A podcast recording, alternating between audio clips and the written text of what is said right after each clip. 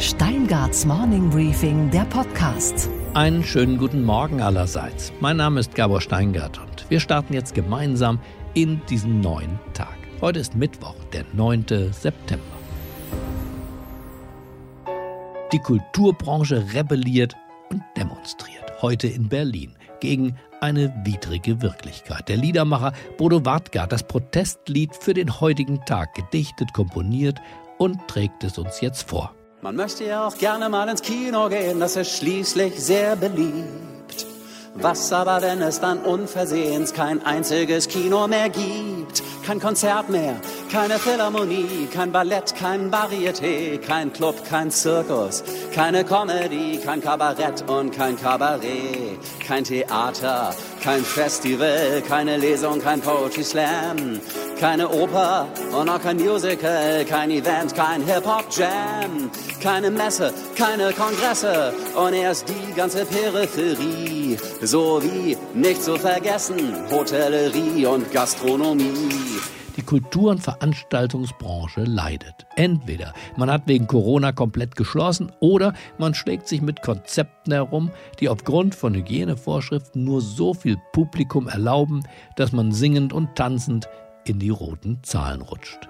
Dem Kabarettisten Florian Schröder schwillt da der Kamm. Das ist ein Drama. Es gibt nach wie vor für, für Künstler, für Solo-Selbstständige, für den riesigen Apparat, der da dranhängt, nichts, null. Und das ist ein politischer Skandal für ein Land, das sich sonst das Land der Dichter und Denker nennt. Es ist wirklich entsetzlich. Hier geht eine Branche kaputt. Und er hat recht, es geht hier um unsere Kinos, unsere Theater. Ich bin der Geist, der stets verneint. Und das mit Recht. Denn alles, was entsteht, ist wert, dass es zugrunde geht. Drum besser wär's, wenn nichts entstünde. So ist denn alles, was ihr Sünde, Zerstörung, kurz das Böse nennt, mein eigentliches Element. Unsere Clubs. Und um die ganz großen Konzerterlebnisse. Und daher will die Branche sich heute in Berlin mit einer Großdemonstration Gehör verschaffen.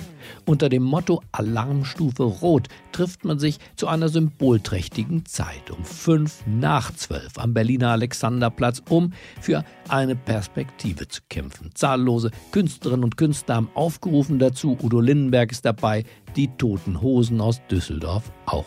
Sie alle wollen nicht, dass am Ende nur ein Song überlebt, der nämlich von Shania Twain, die Party für zwei.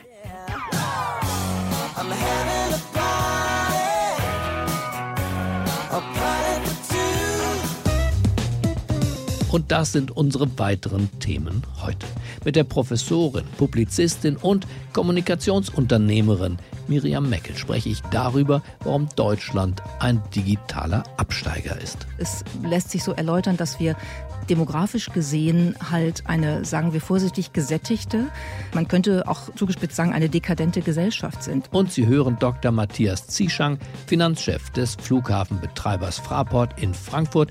Er erklärt, wie er sein Unternehmen durch die schwerste Krise bringen will, die die Luftfahrt jemals erlebt hat. Es war für uns natürlich ein Ereignis, das wir in dieser Form nicht für möglich gehalten haben, dass es mal eine Situation gibt, in der die Anzahl der Passagiere um über 90 Prozent äh, zurückgehen würde. Unsere Frau in New York, Börsenreporterin Anne Schwedt, berichtet, wie eine neue Kooperation im amerikanischen Automarkt die Anleger regelrecht begeistert. Und wir schauen nach Österreich, wo unerwartete Schecks von Donald Trump eingetroffen sind. Sie hören außerdem, wie sich die Sängerin Taylor Swift mit Pop-Ikone Whitney Houston eine Jahrhundertschlacht liefert. Wenn man als Politiker in Deutschland nicht weiß, was man sagen soll, dann spricht man am besten über Digitalisierung. Das geht immer und wenn man den Damen und Herren zuhört, dann staunt man, was sie jeweils schon Großartiges zu dieser digitalen Revolution beigetragen haben. Es war gut, dass wir mit der Digitalisierung 2017 sehr schnell begonnen haben, auch durch das Errichten eines Digitalisierungsministeriums. Wir glauben, dass in der Digitalisierung eine große Chance liegt. Die Chance wollen wir ergreifen und, meine Damen und Herren, dazu braucht Deutschland ein Update. Wenn jemand das Thema Digitalisierung in den letzten Jahren und fast Jahrzehnten begleitet hat, nicht nur in der Partei, sondern auch in Berlin und darüber hinaus, dann war ich das durch meine Arbeit auch. Aber wenn man einer neuen Studie glauben darf, dann ist das alles nur ziemlich analoge, heiße Luft. Denn Deutschland ist ganz hinten dran bei der Digitalisierung. Ich habe über die Gründe dafür mit einer Frau gesprochen, die einer der klügsten Köpfe ist bei diesem Thema, mit Miriam Meckel. Professorin ist sie an der Universität St. Gallen und Gründungsverlegerin der digitalen Bildungsplattform ADA. ADA benannt nach der ersten Programmiererin der Welt, der Britin Ada Lovelace. Schönen guten Morgen, Miriam Meckel. Guten Morgen. Miriam, wir sind schon wieder in irgendeinem Digitalranking, ich glaube von der European Center for Digital Competitiveness nach hinten gerutscht und zwar ziemlich wuchtig. Frankreich nach vorne und Deutschland um 52 Plätze in der digitalen Fertigkeit unserer Volkswirtschaft nach hinten gerutscht. Was ist da los?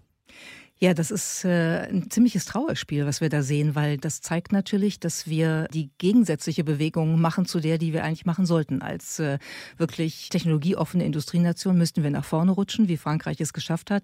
Wir rutschen um 52 Plätze nach hinten und äh, das liegt sicherlich daran, dass an vielen Stellen die Botschaft, dass die Zukunft ohne digitale Technologien, ohne künstliche Intelligenz, ohne rasante Investitionen, gebündelte Investitionen in diese Felder nicht stattfindet stattfinden wird, jedenfalls für uns nicht so stattfinden wird, wie sie stattfinden sollte. Dabei sprechen Politiker und Wirtschaftsführer ja über nichts anderes als über die digitale Zukunft, aber das scheint offenbar nicht unterlegt zu sein mit entsprechenden Aktivitäten. Ja, wir reden viel, aber es führt dann nicht dazu, dass wirklich äh, Handlungen daraus resultieren. Und ich finde es interessant, dass gerade Frankreich nach vorne rutscht. Man kann ja am französischen Staat durchaus auch einige kritisierenswerte Punkte benennen. Aber Emmanuel Macron hat immerhin geschafft, unter den Voraussetzungen, die ein französischer Präsident anders hat als die deutsche mhm. Bundesregierung natürlich, hat es geschafft, da wirklich über einen beispielsweise Investitionsfonds, einen geschlossenen, wirklich so viel Kraft in den Markt zu bekommen, dass beispielsweise das Gründen von Unternehmen sehr viel leichter wird. Nun nimmt diese Studie in gewisser Weise die Regierung auch wieder in Schutz und sagt, dass es nicht nur am Geld liegt und nicht nur an Gesetzen, sondern auch am Mindset der Deutschen. Da habe ich gedacht, hoppsala, da wird es jetzt richtig gefährlich. Was ist mit unserem Mindset gemeint als kulturelle Grundhaltung sozusagen der Deutschen gegenüber digitaler Zukunft? Was ist da schiefgelaufen? Es lässt sich so erläutern, dass wir demografisch gesehen halt eine, sagen wir vorsichtig, gesättigte, man könnte auch zugespitzt sagen, eine dekadente Gesellschaft sind. Das heißt, wir haben durch den wachsenden Anteil einer älteren Bevölkerungsschicht natürlich eine sehr viel stärkere Fokussierung auf Bestandswahrung als auf Zukunftsgestaltung. Etwas wagen, Risiken eingehen, Veränderungen nach vorne bringen.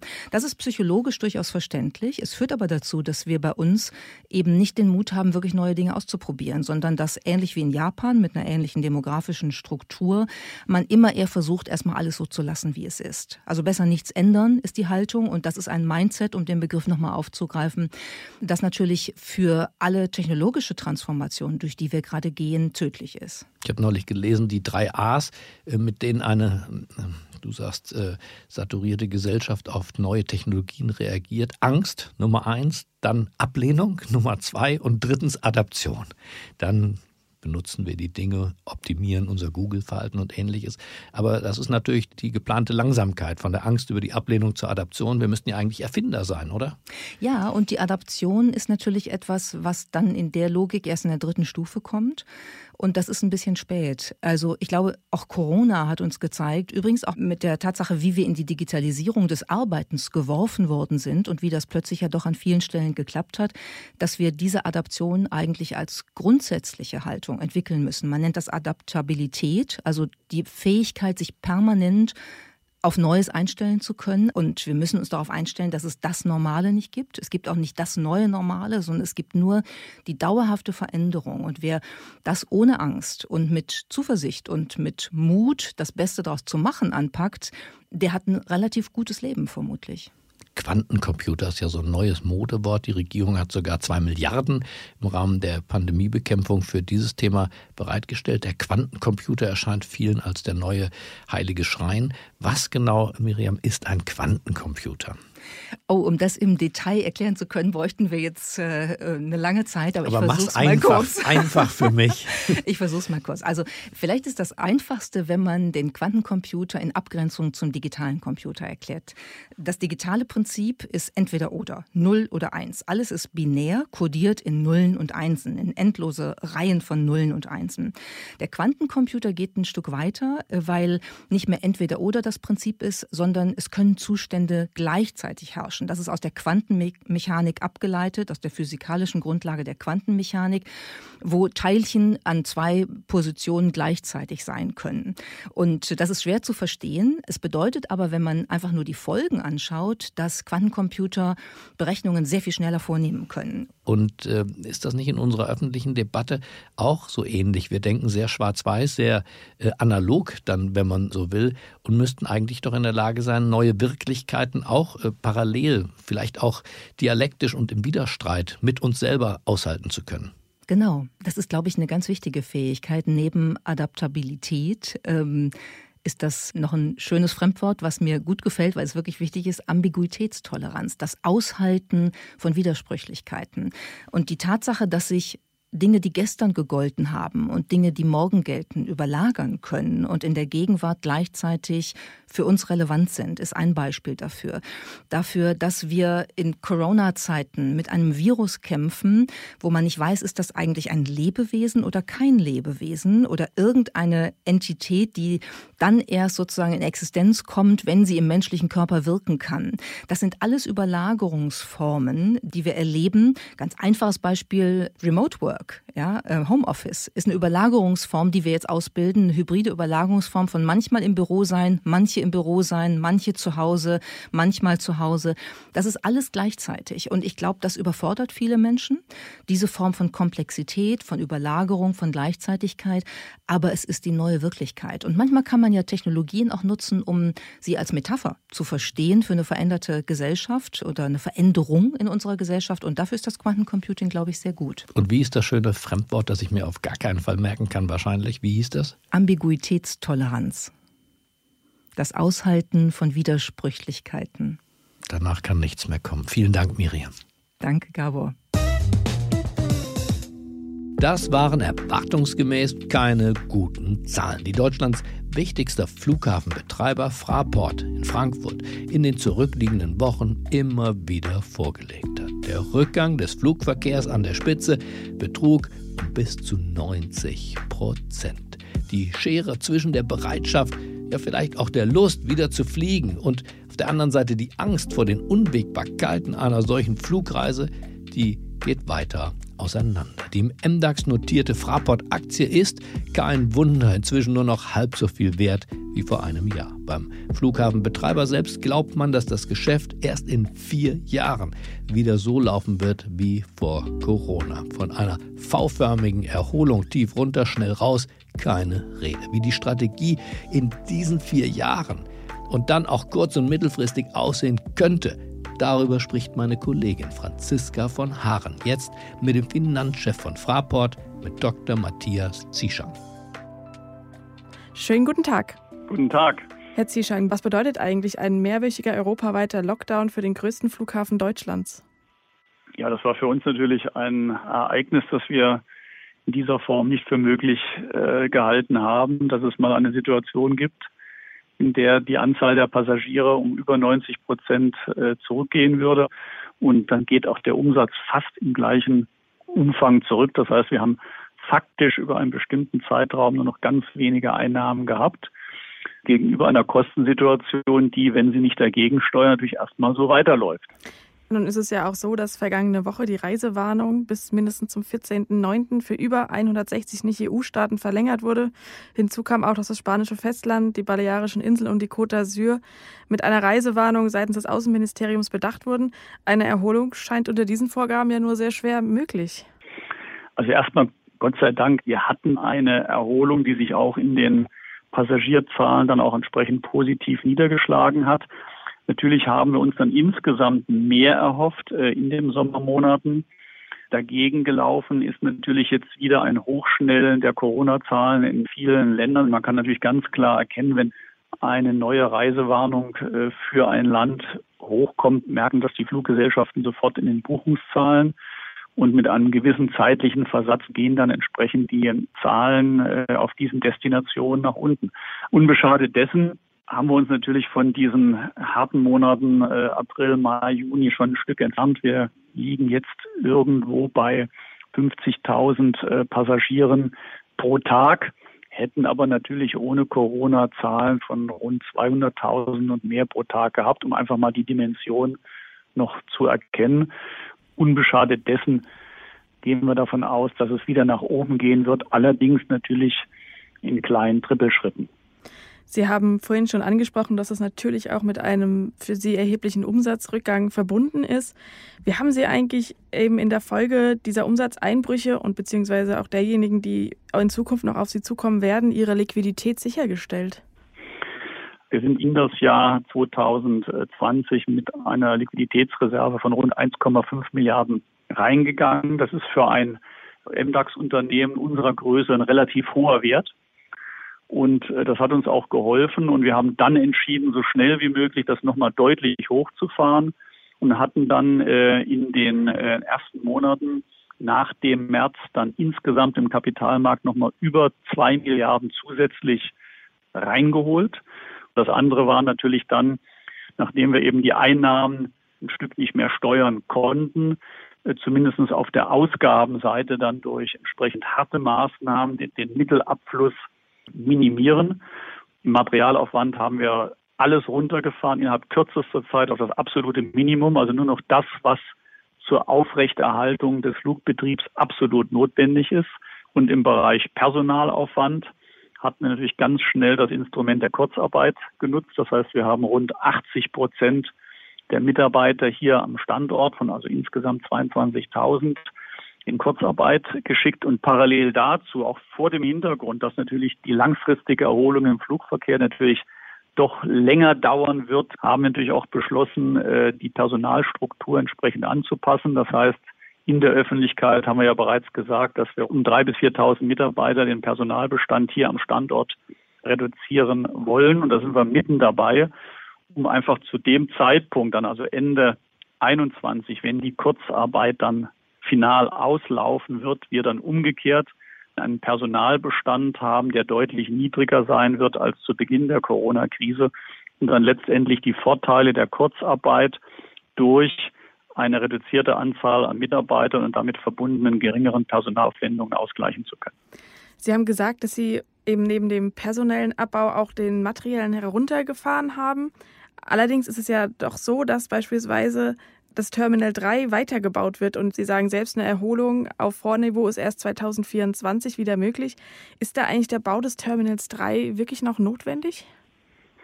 Also ich sage mal so, natürlich jetzt äh, zu Corona-Zeiten ist es natürlich ein sehr ungünstiger Zeitpunkt, also eine, eine, eine große Investition zu tätigen. Wir haben es uns natürlich nicht ausgesucht, aber auf der anderen Seite, wenn wir einfach von den ursprünglichen Zahlen kommen, wir hatten 2019 70 Millionen Passagiere hier in Frankfurt und wir hatten eine Infrastruktur, die übernutzt war. Das heißt, wir hatten mehr als 100 Prozent Auslastung äh, der Kapazität.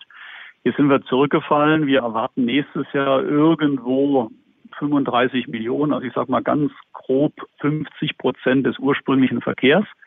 Und äh, wir haben auch vor dem Hintergrund der Situation den Inbetriebnahmetermin von ursprünglich 2023 auf 2025 verschoben.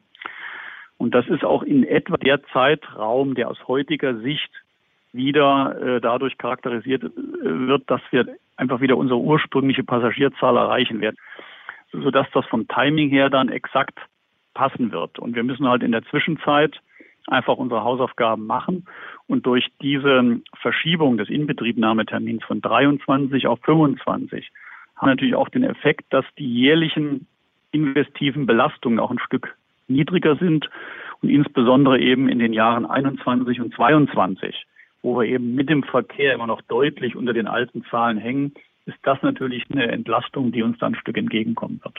Abschließend würde ich Sie noch gerne fragen, die Fraport AG ist ja auch an einigen Flughafen im Ausland beteiligt.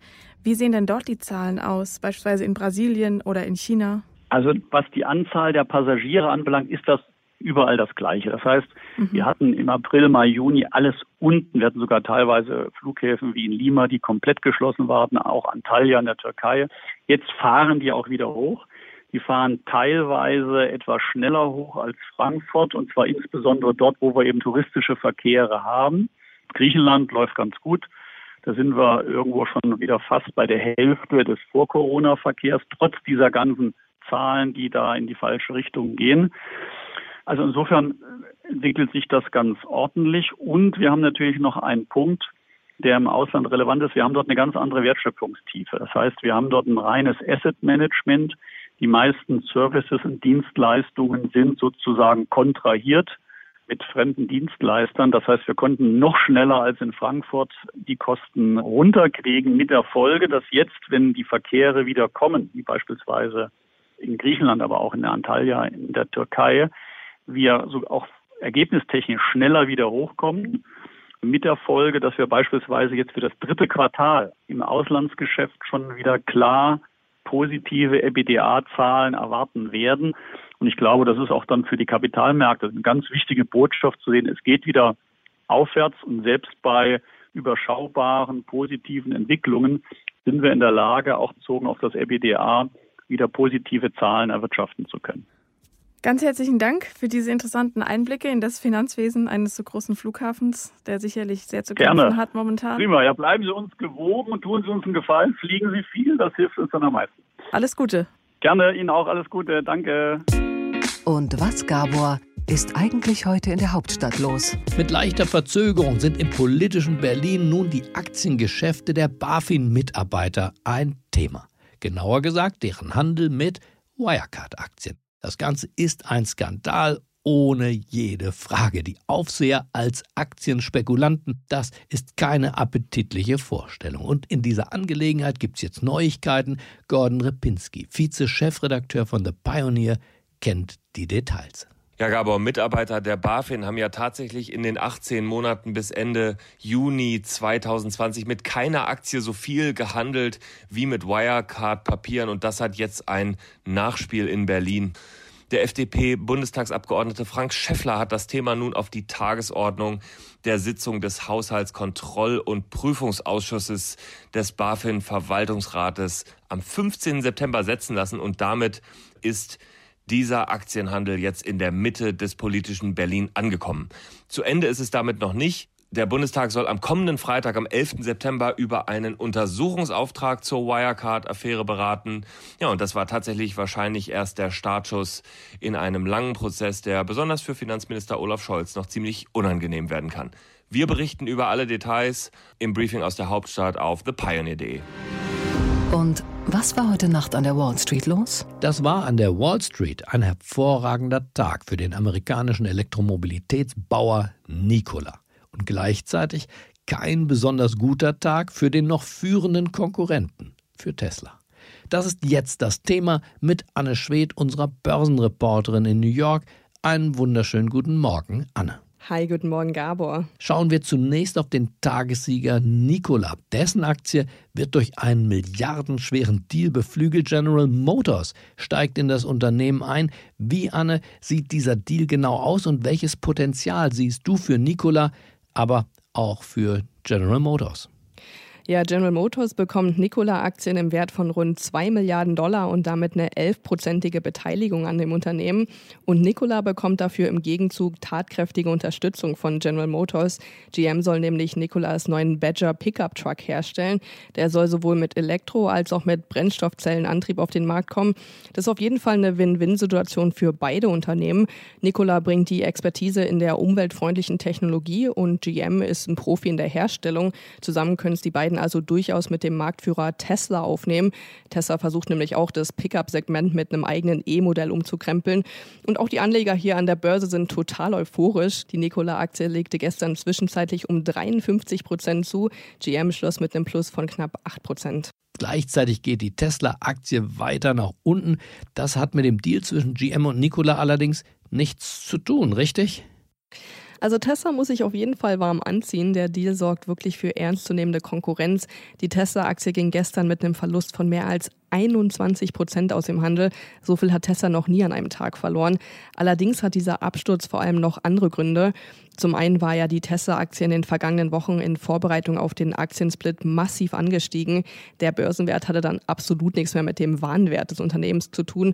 Und diese extreme Überbewertung hatte dann vergangene Woche für einen regelrechten Tesla-Aktien-Ausverkauf gesorgt. Und was jetzt auch noch dazu kam, eigentlich war erwartet worden, dass Tesla in den S&P 500 Index aufgenommen wird, weil das Unternehmen ja eigentlich doch recht profitabel war dieses Jahr.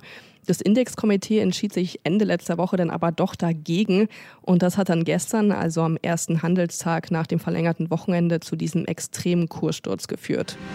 Und was, Gabor, geht eigentlich gar nicht? Dass das Corona-Helikoptergeld von Donald Trump auch über 100 Menschen in Österreich einfach so niedergeregnet ist. Die wissen vor Glück gar nicht, wie ihnen geschieht. Helikoptergelder sind Ausreichungen aus der amerikanischen Staatskasse, die jeder Amerikaner einfach so per Scheck zugestellt bekommt, um den Konsum anzukurbeln. Und unter anderem hat ein 73-jähriger Rentner aus Linz in seinem Briefkasten einen Scheck über 1200 amerikanische Dollar gefunden, unterzeichnet von, na klar, dem großen Donald Trump.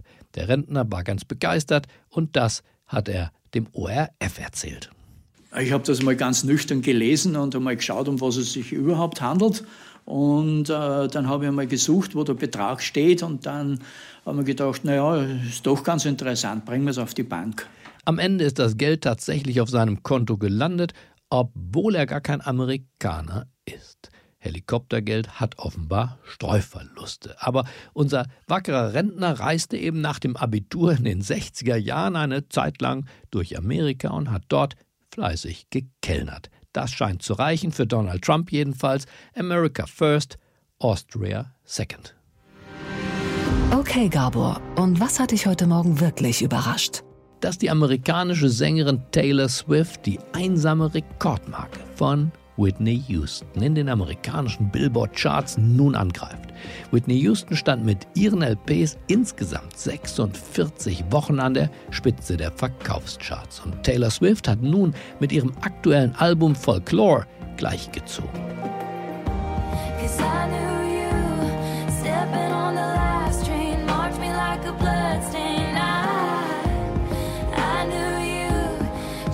Change the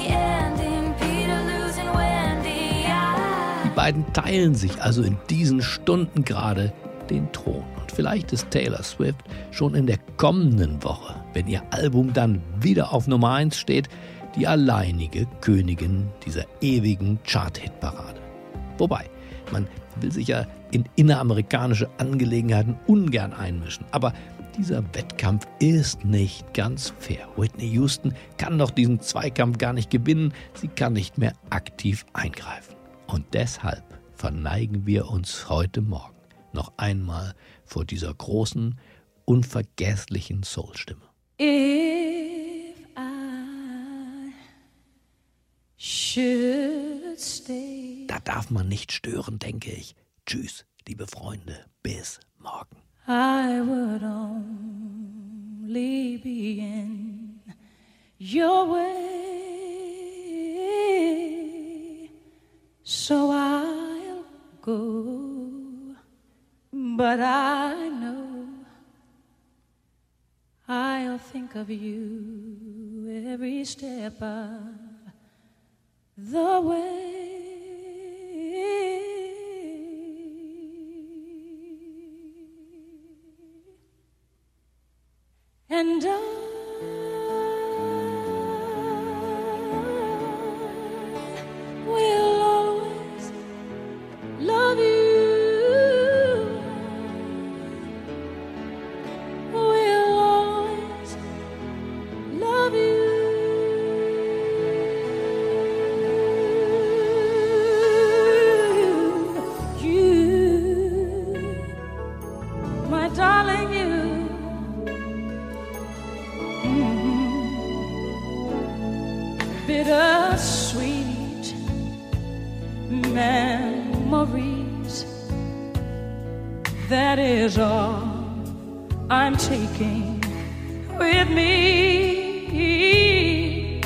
So goodbye.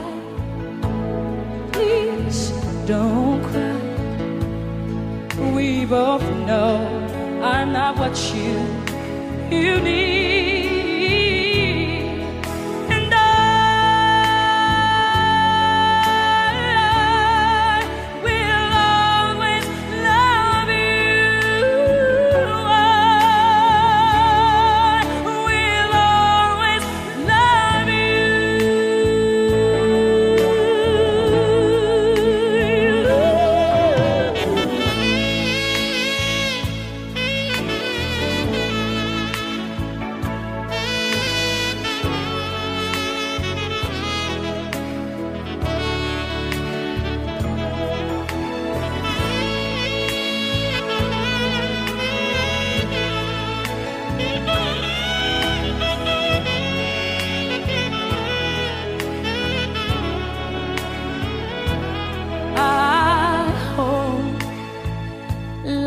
Treats you kind. And I hope you have all you dreamed of. And I wish you